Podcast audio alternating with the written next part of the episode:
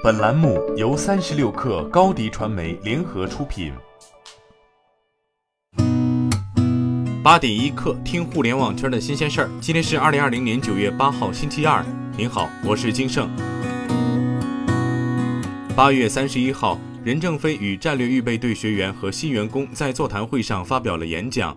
这则演讲近日在华为新生社区上披露。任正非表示，华为的岗位没有年龄限制。分为职员类、专家类和管理类三种，其中职员队伍采用绝对考核，不涉及末尾淘汰；专家队伍要拼刺刀，要垂直循环，也要横向循环；行政管理队伍主管每年强制百分之十末尾淘汰。此外，他表示，华为内部也开放了自由流动的机制，如果你跟主管合不来，或者岗位与你的能力方向不一致，那你可以跳到这个班来进行培训。这个班大概有九千六百个职位可供选择，现在参加选择的只有三千多人。上海证券交易所官网显示，吉利汽车控股有限公司的科创板上市审核状态变更为已问询，这意味着吉利汽车距离登陆科创板又进一步。吉利汽车最早在今年六月十七号对外宣布发行人民币股份在科创板上市的计划，九月一号其上市申请正式获得上交所受理。通过这次上市，吉利汽车计划募资两百亿元人民币，用于新车型产品研发、前沿技术研发、产业收购，补充流动资金。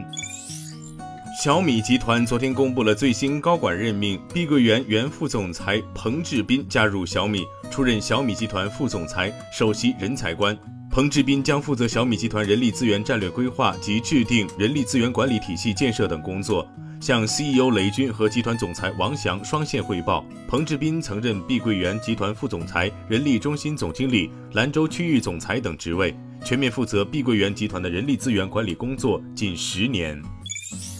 近日，郑州市交通运输局相关负责人对滴滴公司郑州分公司负责人进行正式谈话，该负责人表示。花小猪网络打车平台进入郑州之后，在一定程度上扰乱了郑州市客运市场运营秩序。执法部门责令滴滴公司对花小猪网络打车平台停止宣传、停止运营、停止一切招揽活动，并立即进行整改。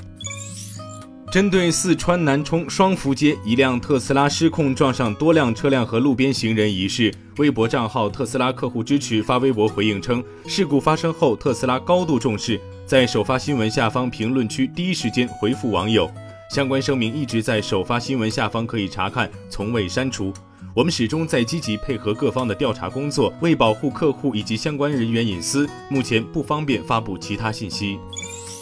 携程二零二零中秋加国庆旅行直本数据显示，除传统热门目的地三亚、丽江、昆明、厦门、西安、拉萨、哈尔滨、贵阳、成都、九寨沟之外。大西北国庆热度暴增百分之四百七十五，其中甘肃热度增长最快，兰州跻身全国热搜城市第四位。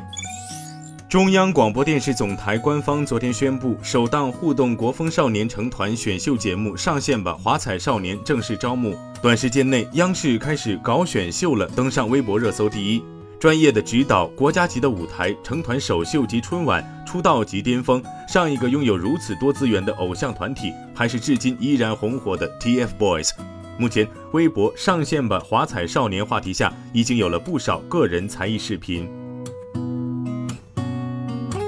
今天咱们就先聊到这儿。编辑崔彦东，我是金盛，八点一刻，咱们明天见。